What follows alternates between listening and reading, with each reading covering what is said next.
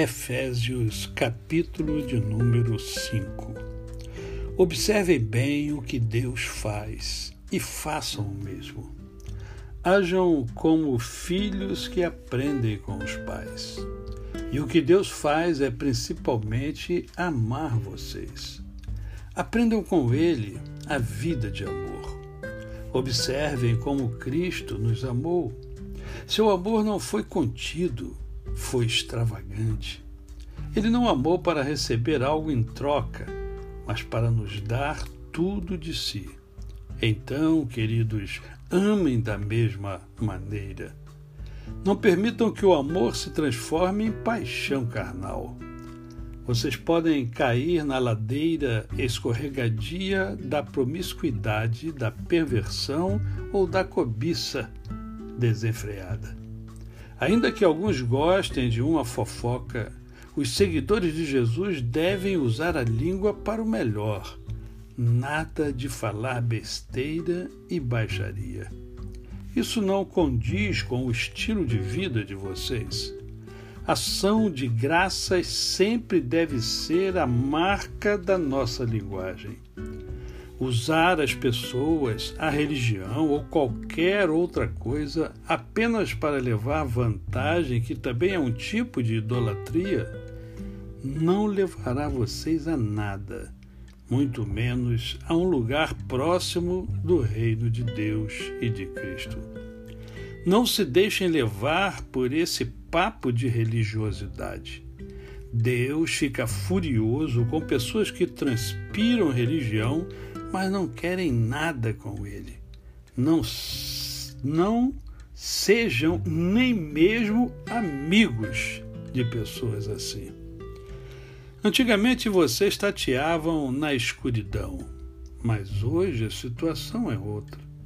Vocês estão em espaço aberto agora. A brilhante luz de Cristo ilumina o caminho. Por isso, nada de ficar tropeçando por aí. Fiquem firmes. Procurem o que é bom, certo, verdadeiro. Isso sim condiz com a luz clara do dia. Descubram o que agrada a Cristo e comecem a praticar. Não desperdicem tempo em trabalho inútil que para nada serve. É caminhar na escuridão.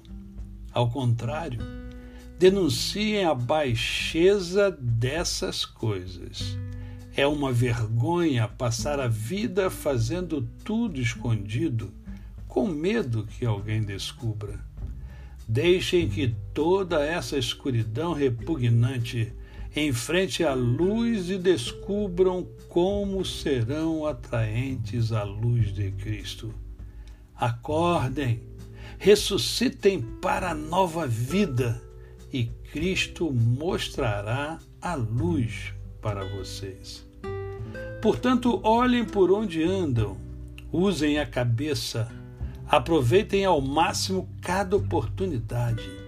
Vivemos tempos difíceis. Não se descuidem. Tentem entender o que o Senhor quer de vocês. Não busquem alegria se embriagando com vinho. Isso acaba em libertinagem e imoralidade. Ao contrário, bebam do Espírito de Deus à vontade. Cantem hinos, não músicas de boteco. Cantem música que brota do coração para Cristo. Cantem louvores por tudo, pois de qualquer situação pode surgir um tema para uma canção a Deus, o Pai, em nome do Senhor Jesus Cristo. Por respeito a Cristo, sejam educados e tenham respeito uns pelos outros. Esposa, entenda e dê apoio ao seu marido, pois assim demonstrará seu apoio a Cristo. O marido exerce liderança em relação à esposa, mas da mesma forma com a qual Cristo faz a igreja com carinho, não por dominação. Assim como a igreja se submete à liderança de Cristo, a esposa deve submeter-se ao marido. Marido, dê o máximo de amor à esposa. Faça como Cristo fez pela igreja, um amor marcado por entrega total. O amor de Cristo torna a igreja íntegra. Suas palavras evocam a beleza dela. Tudo que ele faz e diz tem o propósito de extrair o melhor dela. Ele quer vê-la vestida de branco, brilhando santidade. É assim que um marido deve amar a esposa, até porque estará fazendo um bem a si mesmo, uma vez que ambos são um pelo casamento. Ninguém maltrata o próprio corpo. Em vez disso, alimenta-o e cuida dele.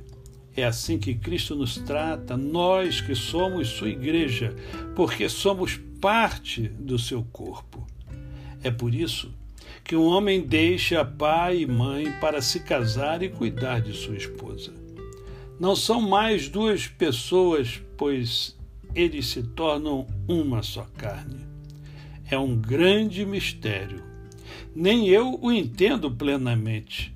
O que fica claro para mim é o modo de Cristo tratar a igreja. Isso mostra como o marido deve tratar a esposa ao amá-la. Ao amá-la, está amando a si mesmo. E a esposa deve tratar o marido com todo o respeito. Palavra de Deus. A você, o meu cordial bom dia. Eu sou o pastor Décio Moraes.